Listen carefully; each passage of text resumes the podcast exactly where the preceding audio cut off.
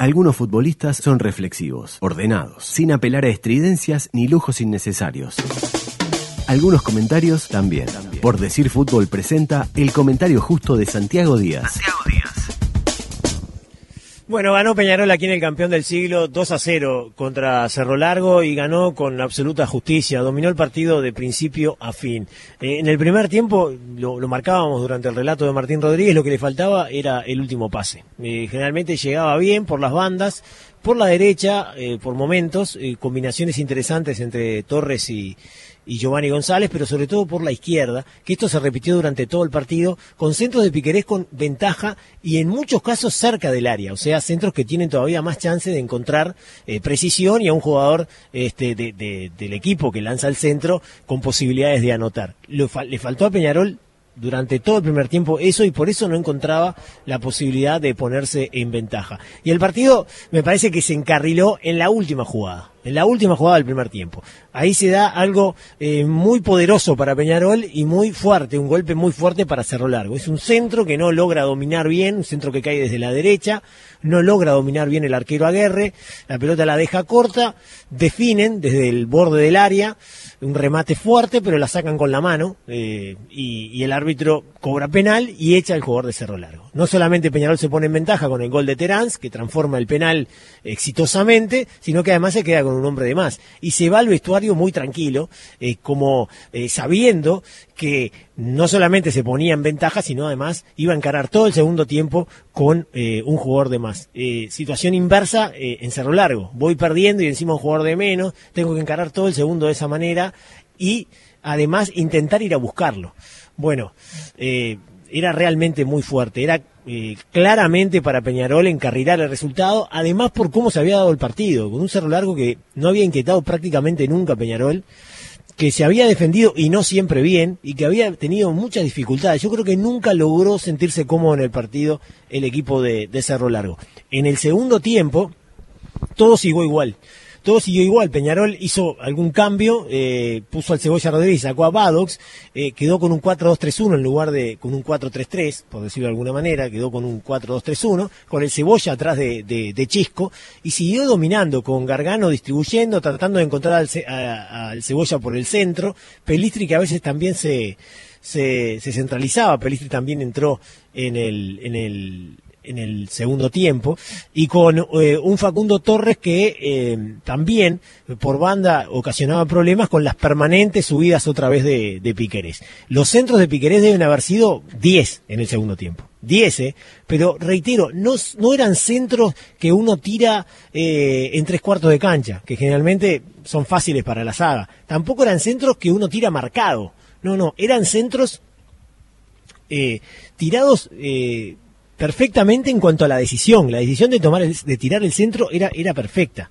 ¿no? Porque era con ventaja a la carrera, sin marca y muchas veces cerca del área. Muchas veces cerca del área.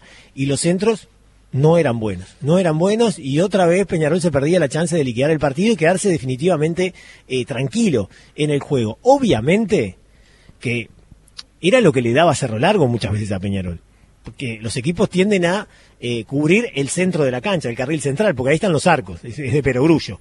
Y eh, cuando, cuando los equipos ven que los centros empiezan a ser malos, que ya no es una amenaza el jugador que juega por banda, el jugador que tira el centro, cada vez se protegen más en el centro y cada vez es más difícil poder conectar alguna pelota que caiga en el área. Mucha concentración, mucha intensidad también para los eh, zagueros de Cerro Largo para despejar esos centros, pero también defección de, Peñarol a la hora de tirar el centro y a la hora de buscar también los espacios en el área para poder eh, conectar. Solamente por eso, por ese último pase, fue que Peñarol eh, no, no, pudo, no pudo concretar. No tuvo muchas situaciones claras, o sea, remate finales, una de Pelistre ahí que enganchó eh, por la derecha y terminó definiendo para una tajada de, de Aguerre, pero, pero poca cosa más. Y al final, allá las cansadas, lo terminó liquidando. Con tres toques precisos, ¿verdad? Este, una pelota cruzada que le meten al Cebolla Rodríguez ya en el área, y de primera, ¿verdad? Con su pierna y la zurda, ya la cruza para eh, Britos, que define solo eh, y coloca el, el, el segundo gol. Eh, Aguerre ya sin posibilidad, fuera de foco en la jugada y nadie marcando a. O sea, una jugada en donde ya el partido estaba bastante desarmado porque Cerro Largo se había adelantado un poco para buscar un empate que era muy difícil de, conseguir. No inquietó nunca a Dawson, en ningún momento el equipo de Cerro Largo.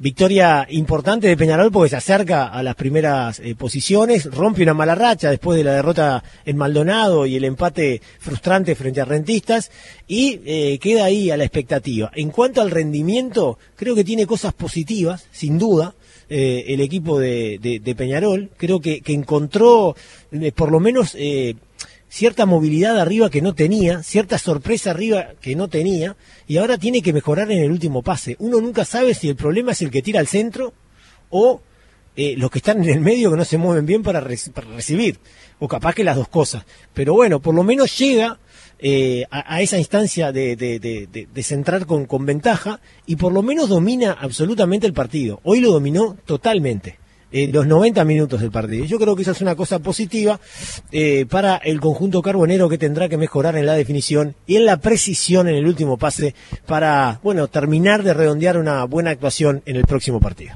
Para meter la pelota al fondo de la red, primero hay que llegar al área rival. La estrategia, el planteo y el análisis del juego lo trae Guzmán Montgomery. Santi, sí, dígame. Primer gol de Matías Britos en esta apertura, quizás en la tabla esa de goleadores de los grandes que lleva Adusto, empató a Gisco y a Tiago Vecino. Bien, bárbaro. Este, lo tenemos ahí ya pronto. No, ¿eh? igual eh, para mí el campeonato arrancó cuando arrancó por decir fútbol. Entonces para mí superó a Chisco. Superó a Chisco. Para mí no. Primer gol de Brito con la camiseta de Peñarol. Primer gol de Brito con la camiseta de Peñarol, algo que necesita Peñarol, goles, el goleador del equipo es con cuatro, y después hay una larga lista de jugadores que tienen un gol nada más, a la que se suma Britos ahora, entre ellos están Giovanni González, eh, Torres, etcétera. Bien. Después, primera asistencia al Cebolla, también algo que, que, no había aportado, tenía un gol de penal en lo que va del torneo frente a Danubio. Eh, después, segunda derrota consecutiva de Cerro Largo, que había perdido frente a Wanderers. Eh, otro gol de penal, como habíamos dicho, seis penales tiene Cerro Largo en el seis torneo. Seis penales le, le, cobraron. Sí. Es y, muchísimo, ¿no? Y de esos, cuatro fueron gol. En ocho partidos, seis penales, es, es sí, muchísimo. Es algo eh, a mejorar sin duda.